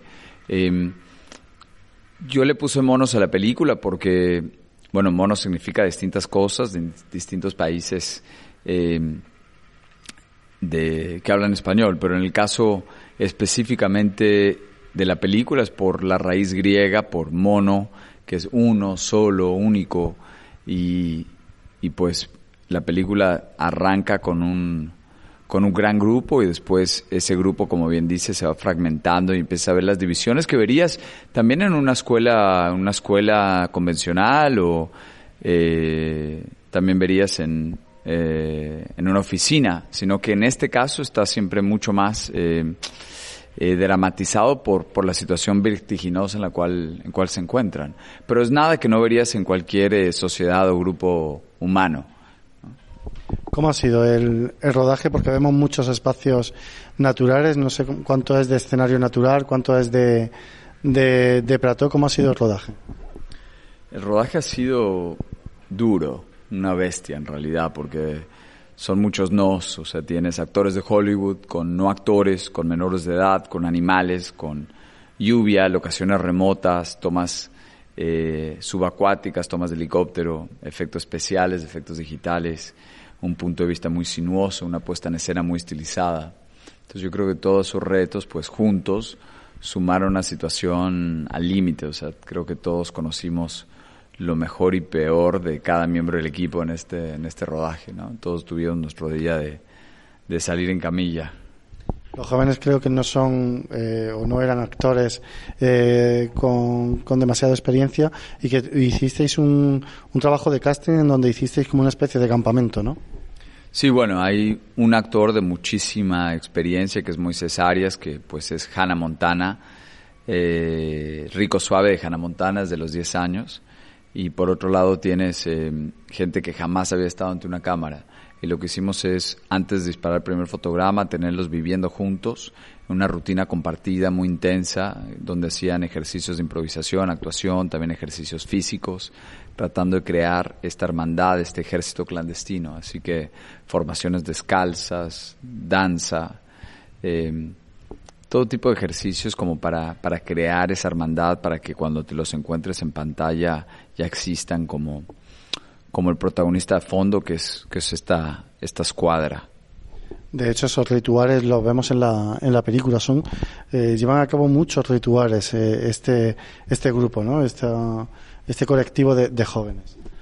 Bueno, yo creo que en realidad todo el tiempo estamos llevando a cabo rituales, ¿no? Sino que como estamos metidos en ellos, nos parece muy poco extraño. Rituales de domingo, rituales de amanecer, de, de fin de tarde, sino que cada tribu, cada grupo tiende a tener sus, sus ritos, sus rituales y eh, en un grupo clandestino, rebelde, pues tal vez se acentúa la necesidad de tener ese tipo de cosas y a nosotros nos parece extraño, pero creo que cuando sales a la calle todo el día ves tribus, incluso el, el no querer pertenecer a una tribu ya genera una nueva tribu. ¿no? Hay una, una escena que me parece muy buena por todo lo que implica, que es cuando están bombardeando y una de las chicas baja con la doctora a, eso, a ese subterráneo. Esa chica, hay un momento en el que empatizamos con ella, en el que la doctora incluso creo que llega a empatizar con ella, pero luego nos devuelve a la cruda realidad. Son chicos que pertenecen a un grupo terrorista y que tienen secuestrada a una persona. Bueno, lo que es interesante es que es una película de secuestro, una película de viaje, de aventura y de, de secuestro, pero donde el punto de vista está con los secuestradores. Sin embargo, los secuestradores de alguna manera también están secuestrados y esa escena habla de esa línea tan gris entre víctima y verdugo, donde creo que todos somos un poquito las dos. ¿Hasta qué punto ha impactado en, en su país eh, esta película? Es decir, las FARC han dejado una huella de, de sangre y de muertos en, en, su país. ¿Cómo ha recibido su país la película? Bueno, la FARC es uno de, eh, de varios grupos armados, de izquierda a derecha, al margen de la ley. O sea, ha habido muchas frentes de batalla, incluso dentro de la izquierda, como se dice, o dentro de la derecha, ya hay varios grupos que entre sí eh, pelean.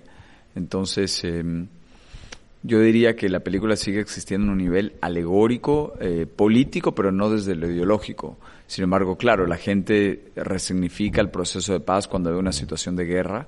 Eh, y ahora lo que ha pasado es que una parte eh, de la FARC dejó el acuerdo de paz, creó una nueva organización y justamente ves que eso pasa en la película, cuando una organización se convierte en otra y luego ves la posible creación de una nueva organización hacia el final de la película y ese canibalismo entre organizaciones, ese ciclo de violencia lo ves y se perpetúan distintos grupos, no importa si es de izquierda o derecha, si es del establecimiento o el Estado, lo ves continuamente.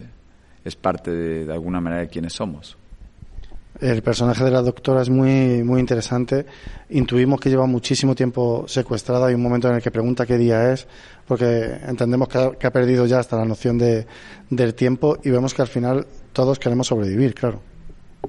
Bueno, en realidad son decisiones, ¿no? Yo creo que el, el camino de la doctora es un camino de víctima-victimario, es un camino donde ves el peso de la ejecución de la violencia sobre eh, la persona que ejecuta la violencia. Eh, así que no es violencia como espectáculo, porque ahí ves violencia como un espejo. Eh, y bueno, el personaje de la doctora también representa una especie de, de, figura alegórica dentro de lo que a veces parece Blancanieves y los siete enanitos, ¿no? Tiene algo como de fábula la película. y la doctora también lo que hace es tal vez plantea eh, una posición un poquito más semejante al, al, público para muchos, pero a algunos su, algunos su, empatía está con, con, ella y para otros con los chicos, pero me parece que toda esa dinámica es lo que hace que la película funcione. ¿no? Es muy interesante cómo los chicos eh, tienen relaciones mm, afectivas, amorosas, cómo entienden el, el sexo entre ellos. Bueno, en cualquier situación de conflicto tiendes a tener mucho espacio muerto, ¿no? Entonces, naturalmente, eh, el amor, el desamor va a ser parte de, esos momentos, particularmente en una película que plantea la guerra no desde la vanguardia, sino la retaguardia. Em, y me parece importante como vivir eh, esos momentos donde hay un gran conflicto, digamos, geopolítico y tú te encuentras eh, dentro de simplemente una pequeña escuadra en, una, en un territorio en conflicto y, puedes ir al, a lo más importante, que es verdaderamente quiénes son, a lo más terráqueo, ¿no? Quiénes son estas personas em, con armas, quiénes son estas personas que, em, que están atravesando y creciendo en una zona de, de, alto conflicto. Lo, lo, vemos en diferentes personajes de los, de los jóvenes, hay en algunos que vemos que, que hay esperanza, pero hay otros que, vemos que insisten en la, en la violencia y que no entienden otro, otro futuro sin, sin esa violencia. Sí, y la verdad es que eso va cambiando a lo largo de la película, ¿no? Quién desea el poder, quién teme, eh, quién se impone, eh, quién busca amor y tal vez muchas veces la misma persona que busca poder. Entonces esas dinámicas sociales me parecen particularmente interesantes y es lo que se va revolando a través de que, de que este grupo viva experiencias eh, muy duras, ¿no? Que rompe el tejido de quienes son como unidad, como hermandad. Y me parece, hay una escena que, le veo mucho trasfondo y es la escena de, ese matrimonio, ¿no? Que está en esa casa, que hacen un acto de bondad, de acoger a, alguien y sin embargo son al final ellos los, los que se llevan toda la, la represalia. Al final la violencia mm, lo único que genera es eso, dolor y muerte. Bueno, lo que hace esa escena en particular es que te muestra el potencial de la creación de una nueva organización. Ven unos chicos recientemente huérfanos que posiblemente 20 años después van a armar una nueva organización. Así que esa escena lo que hace es, eh, de alguna manera, aludir a un principio, pero hacia el final de la película. Es casi como, como si contaras el principio al final. ¿Cómo recomendarías al público español la película Monos? La recomendaría como un viaje, un viaje a la altura eh, de 4.000 metros, un viaje a la profundidad de un cañón selvático, un viaje inesperado, un viaje sinuoso, un viaje de distintas velocidades y, eh, y un viaje particular, creo que un viaje que funciona como los sueños, ¿no? que se revela, que te interpela, pero a su vez hay partes misteriosas, partes eh, que son difíciles de creer partes se sacuden. Así que, ante todo, creo que se van a llevar eh, una sorpresa. Muchas gracias y que siga disfrutando de este periplo que tiene la película por medio mundo. Gracias.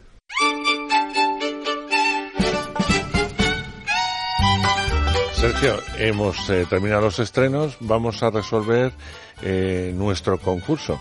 Sorteábamos entradas de Manhattan sin salida, una película de acción que ya hemos hablado en este programa. Preguntábamos cuántos policías han sido asesinados, lo decía el trailer, ocho policías, y los ganadores son Carlos Trujillo de Granada, Raúl Campos de Fuenlabrada, Madrid, Eva Castro de Madrid, Isabel Ortiz de Valencia y Gael Cámara de Madrid. Ya os dijo Sergio a qué cines podíais ir y, evidentemente algunos de los cines en alguna de las ciudades no funcionan, con lo cual, eh, bueno, enhorabuena a los que habéis escrito y ya os digo, es una película que se ve eh, bastante bien y, no, y pasáis un rato que es de lo que se trata a veces cuando uno va al cine.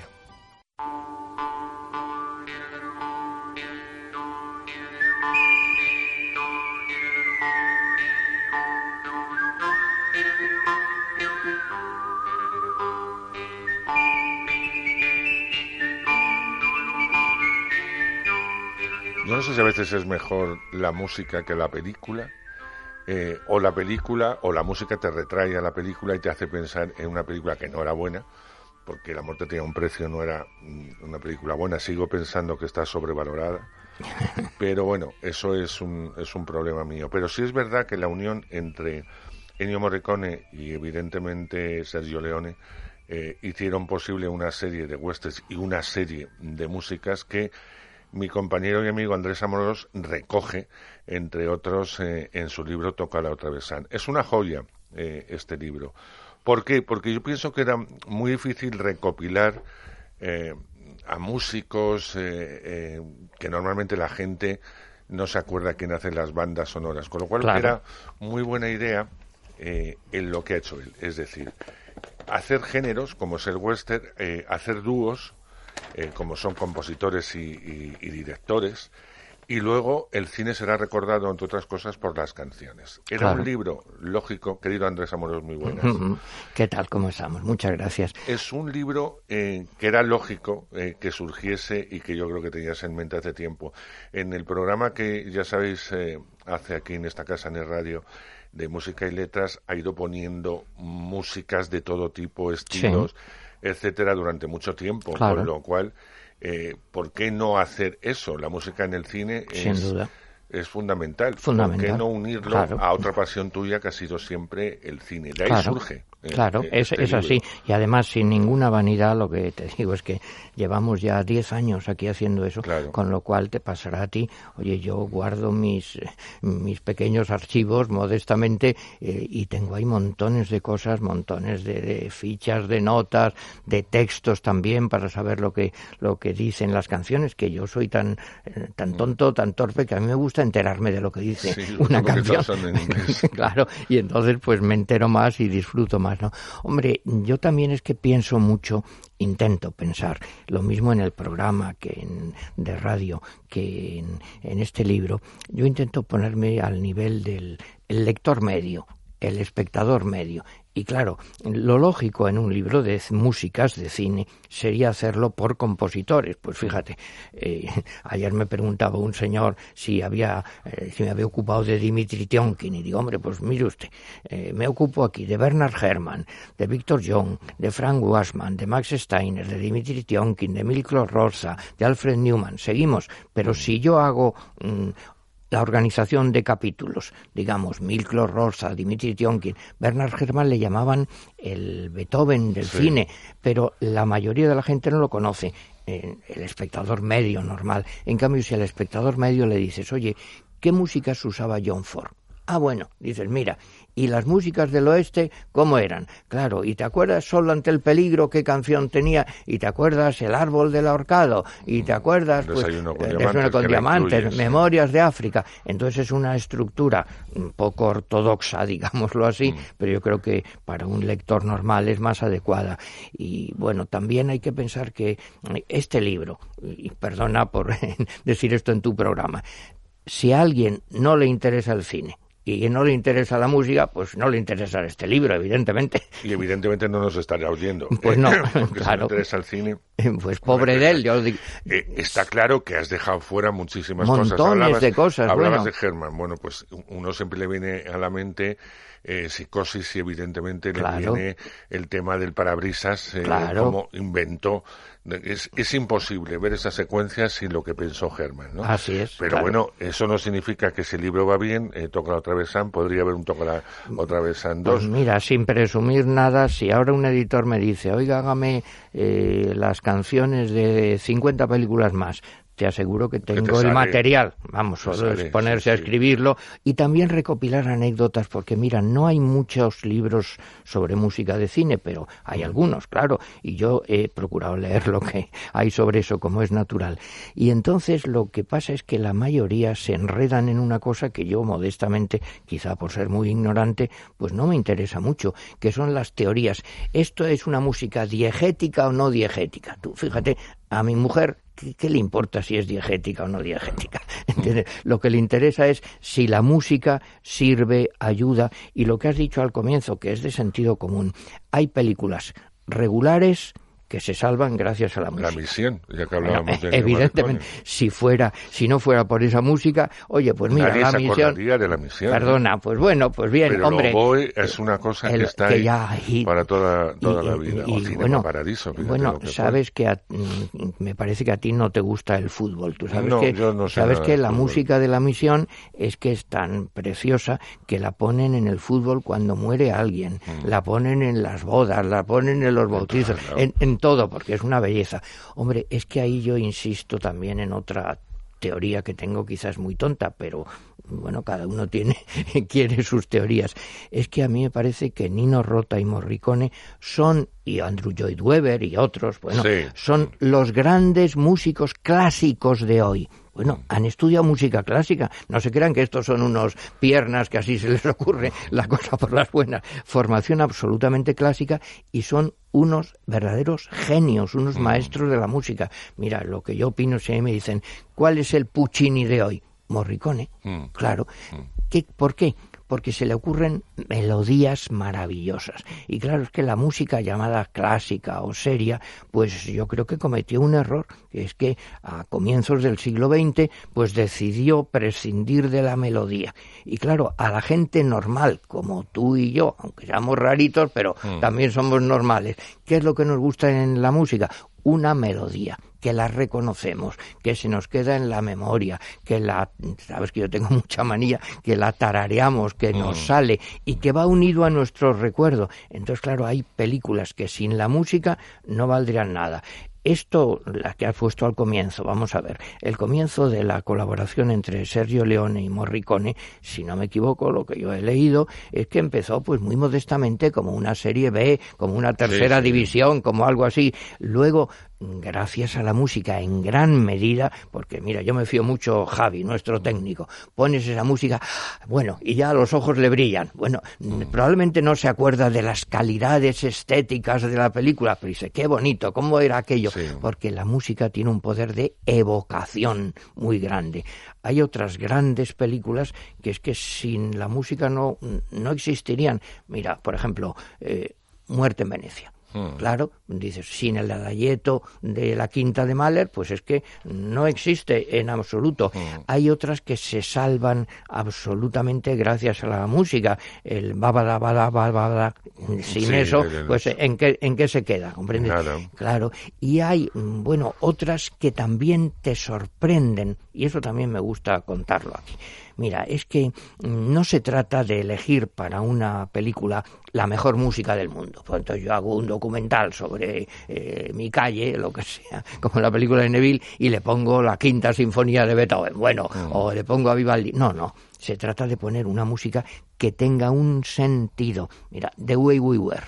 Claro, tal como éramos. Bueno, es que la canción no solo es preciosa, es que te resume el sentido de la película, tal como éramos, normalmente en armonía, pero también, y eso es lo que me gusta subrayar, a veces hay gente que son muy listos y que utiliza una música como contraste, como algo que te sorprende. Ejemplo clarísimo, mira, el Danubio Azul.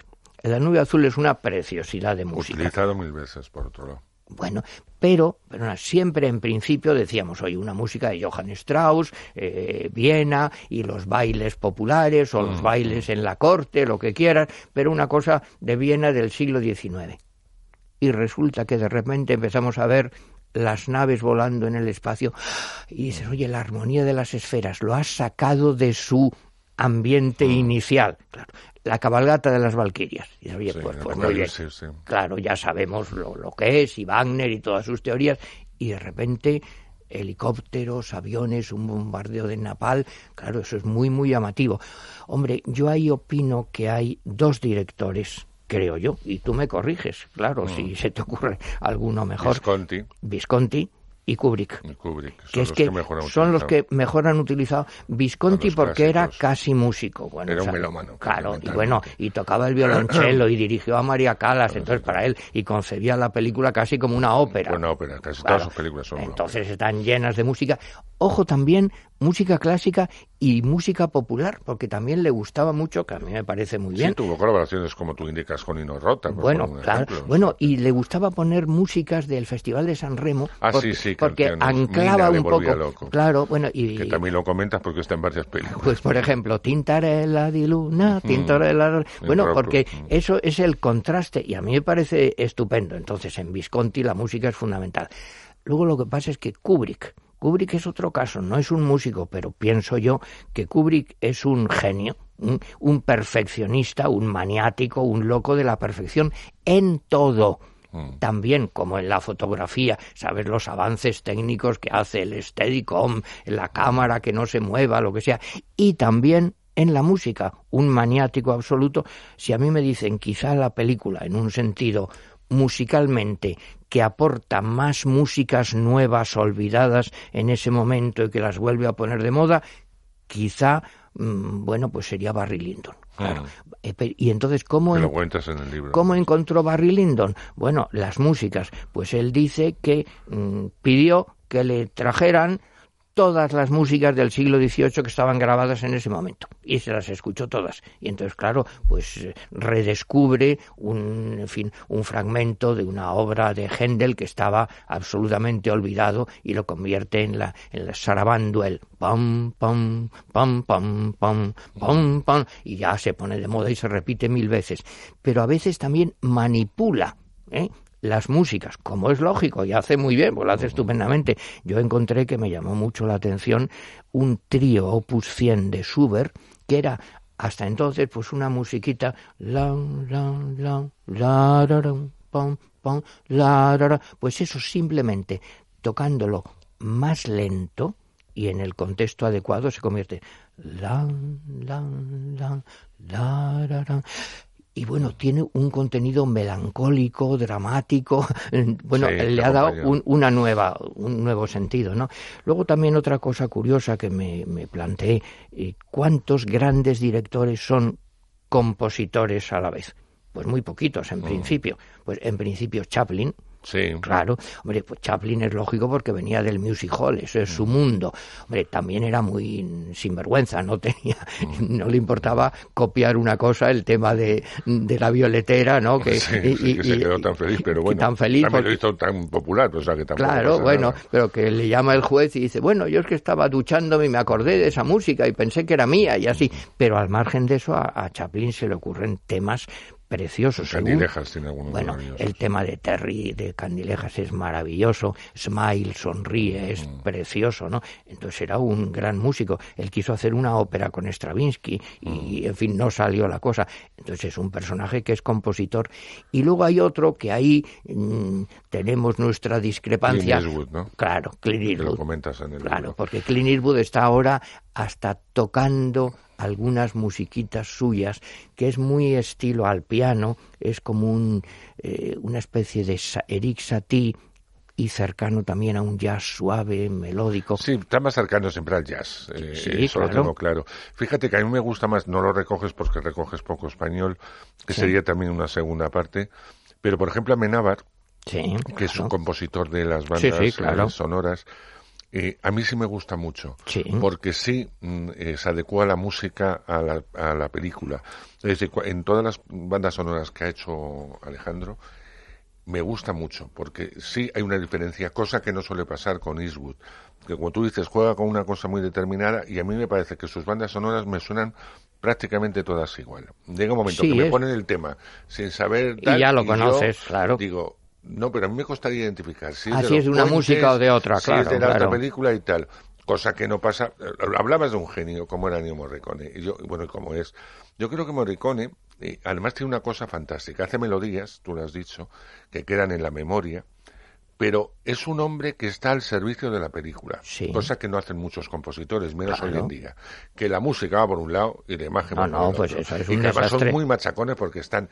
Hombre, el cine también es silencio. Hombre, por Y supuesto. cuando metes la música es para subrayar o para que la imagen sea más Bueno, potente. eso es como los excesos de efectos especiales. es que es alguna vez he ido yo con algún amigo, me lleva a uno de esos cines modernos con Sí, el- con y entras y es que te vuelve loco una música atronadora, excesiva, unísona, que eso Y no que es música, vamos, toda sin parar, y que dices, oye, que dices, por favor, que se que se callen un poquito. Un poquito, claro. vamos a oír las cosas.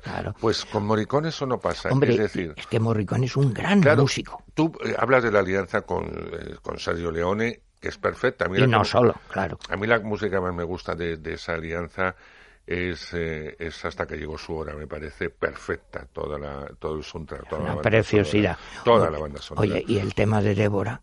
Por ejemplo. Bueno, eso es una, eso es comparable a la música clásica y también tiene una cosa que me gusta subrayarlo. Mira, eh, la gente normal, que es la que nos escucha, dirá lo normal en el cine es que un director filma una escena y luego llega un músico y le eh, o compone una música y en el montaje pues eso se incorpora. Es que con Morricone y Sergio Leone llegó a ser al revés. Mm. O sea, Morric- le contaba a Sergio Leone más o menos la secuencia, la escena. Y entonces él escribía una música y le gustaba tanto a Sergio Leone que ya durante el rodaje la hacía sonar. claro. y la ponía. Y, por ejemplo, Robert De Niro dice, no, a mí es que me ayuda a entrar en situación. En una vez, sí. Fíjate. Fíjate que Morricone, eh, o sea, uno eh, ve Cinema Paradiso y tú te imaginas el final de la película, la secuencia de los besos, que es emocionante. Absolutamente. Sin la música. No, en absoluto, perdona, se queda en nada. Eso, eso para nada. mí es uno de los ejemplos más claros del cine, la música y la imagen. Claro, la unión. Si tú quitas eso, podría haber metido otra canción, lo que te oyes, incluso una canción.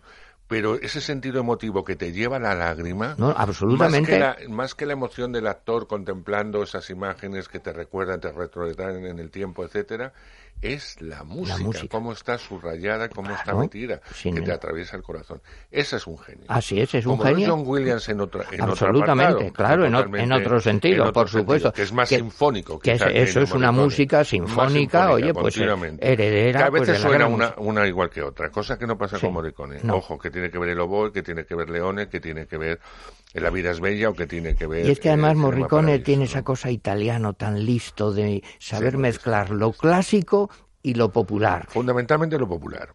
A él, él no va, también. él no hace una música, y yo creo que en alguna declaración, aunque tú no lo recojas eso, pero en alguna declaración lo ha hecho, que él no hace una música para expertos. No, no, él hace claro. una música para sus directores, para sus películas, Claro. y que a la gente Y para el público. le recuerde. Claro. le recuerde. Lo ha dicho mil veces.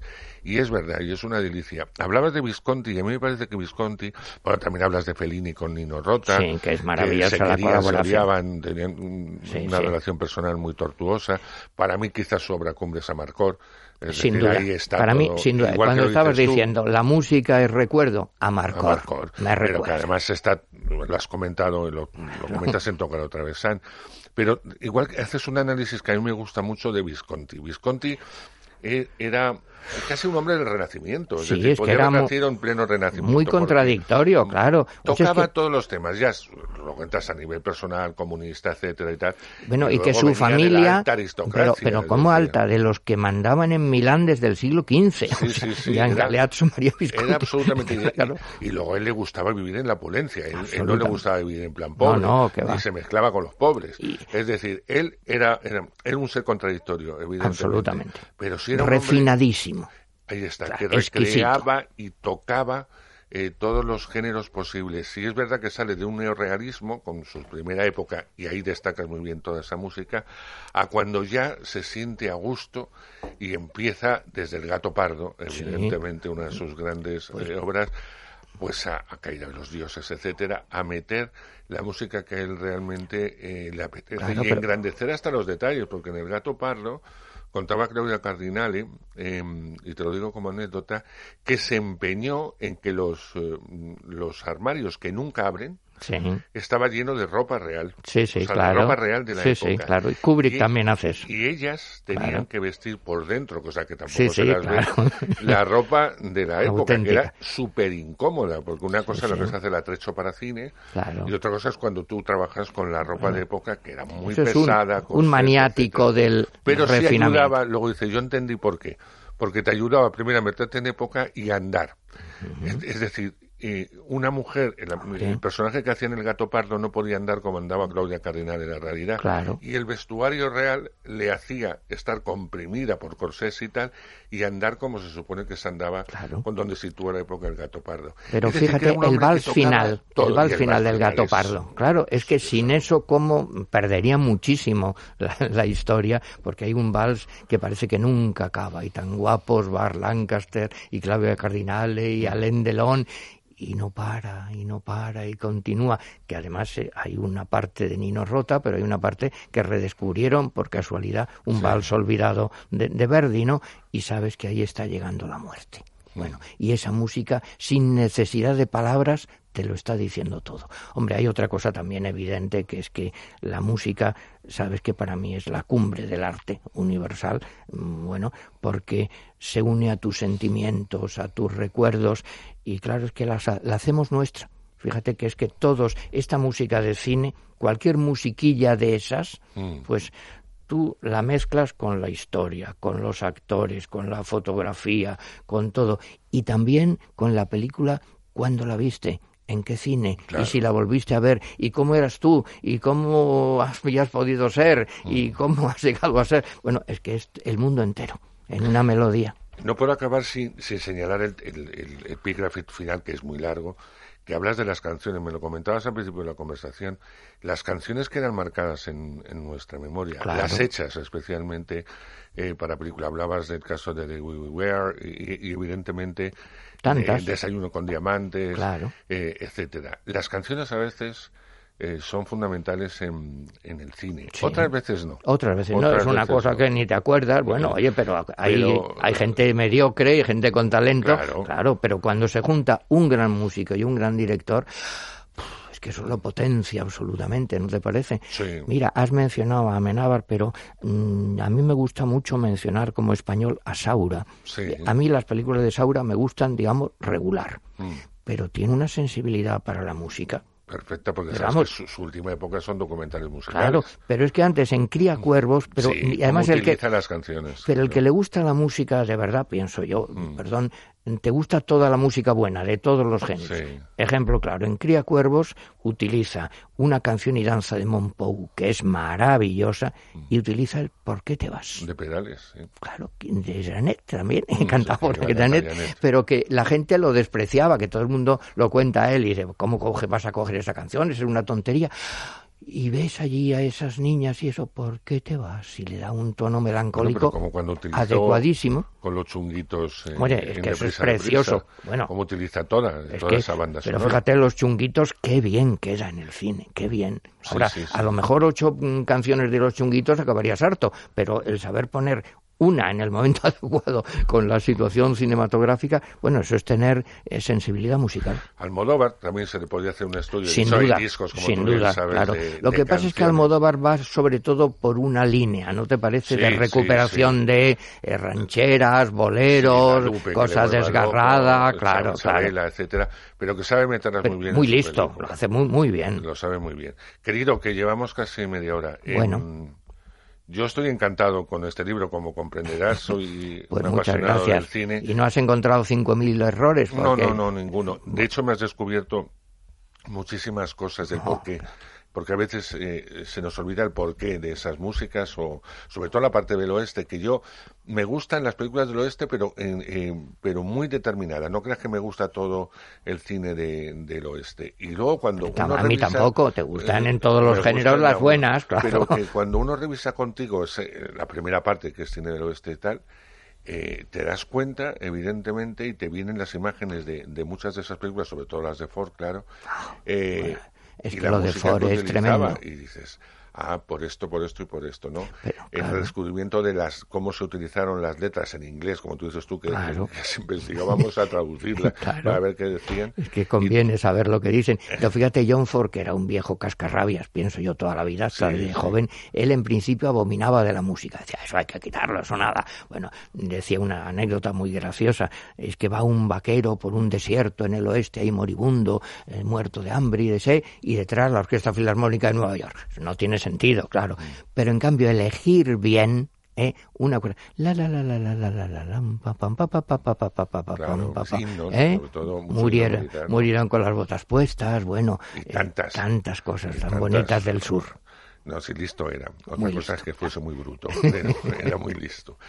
Toca la otra vez San, está ya en todas las librerías. Yo creo que es un regalo estupendo para, para estas Navidades y aunque esté fuera de Navidades. Está editado por Fórcola. Sí, que lo edita ah, muy bien, además está editado Está con mucho cuidado, fíjate que tiene, yo intenté y les propuse, les pareció bien dos cuadernitos con fotografías, porque alguna foto, Sí. y luego han hecho un trabajo tremendo que yo agradezco mucho, que es el índice, porque yo muchos libros echo de menos el índice. El índice, y pues aquí este tipo de libros, además lo digo con, to- con toda modestia, eh, salen eh, 500 películas y más de mil nombres citados. Mira, yo mismo que creo que todavía me acuerdo de este libro, que lo he escrito hace poco, si tengo que buscar algo voy al índice de nombres índice. citados, claro, para encontrarlo. Fantástico que se les olvida además- últimamente en libros eh, recopilatorios. Y sobre todo análisis, este, tipo de libro, porque esto no es para leerlo todo seguido, no hace falta. Sino Ahora se tú, empiezas bien, ¿eh? por donde quieras, pero dices, oye, a mí, eh, mira, mi mujer me dice, a mí Eisenstein me aburre, ¿no? Me- ah, bueno, pues sáltatelo. Y en cambio, me- claro, me divierte, tal. Digo, te equivocas, porque lo de la colaboración de Eisenstein con la música es importantísima. Pero puedes empezar por donde quieras y luego vas para atrás, para adelante. Yo me lo he pasado muy bien leyendo en orden. Pues me alegro además se mucho. lee, eh, que no es un libro pequeñito. No, no. que tiene sus páginas. Pero Cua- se lee muy bien. Yo me lo leí- 430 o algo así. Me fui a Palencia en el viaje, en el viaje en tren y luego ya en Palencia me fui enganchando con Pues muchas gracias. páginas. No, pero que te lo digo sinceramente. Hombre, que en- contar anécdotas ah, también es bueno, en vez de Siempre, teorías, ¿no te parece? Porque si yo me pongo a discutir si es diegético o no es diegético, Pero, imagínate. Andrés, tú tienes eh, una cosa, y, y no te lo digo como piropo, sino que llevas mucho tiempo hablando para la gente, escribiendo Claro. para la gente. Pues Todas- igual que tú. Claro, pero todas tus crónicas taurinas y tal van enfocadas, ¿no? Hombre, nos A- ponemos en el oyente, en el lector, Entonces claro. lo tienes todo tan claro que evidentemente mm, no va, los especialistas también pueden consultar porque no se lo saben todo, pero independientemente no va eso, va que un señor o una señora, en, tu, en el caso de tu señora, tipo dice, "Ay, es que medio, no me claro. interesa". Anda, pues Stanley Kubrick, un gigante, voy a ver quién es este. Eso es muy interesante y por eso te tengo que dar las gracias. Así que No, gracias a que le vaya muy bien a este bebé, que crezca en salud y que ojalá pueda haber una segunda parte de lo que tú quieras. Bueno, muchas y gracias. cine, Y el que lo lea, pues eh, hay una cosa muy fácil ahora, que algunos me dicen, ¿y cómo no tiene un CD? Yo hablé en- el anterior con la editorial. Bueno, no, es que eso es un lío de derechos y así, pero es que ahora no hace falta. Si es que, Ahora mira, mi hijo me decía, yo estoy leyendo a John Ford y en el móvil a la vez digo, uy, esta canción la oigo. Si ahora Claro. es facilísimo descargárselo. Entonces, la manera bonita de leerlo Lo es... que pasa es que tú y yo somos de los antiguos. A mí me gusta el soporte. Ah, sí, claro. Me gusta el soporte. Y yo, lo de los Spotify, que entiendo que es fantástico, no me va. Me gusta coger mi disco, tener mi disco, Sí, en sí. este caso mi compa, no. y, y meterlo, mi CD, y meterlo y oír, eh, y oír el disco completo. O y sea, mis discos de vinilo, incluso, bueno, los sí, que tenemos. ya ¿eh? El vinilo me quedé con unos cuantos, el otro ese sello ahora resulta que se pone de moda. Para que veas que lo bueno todo vuelve. Querido, gracias. Gracias a ti.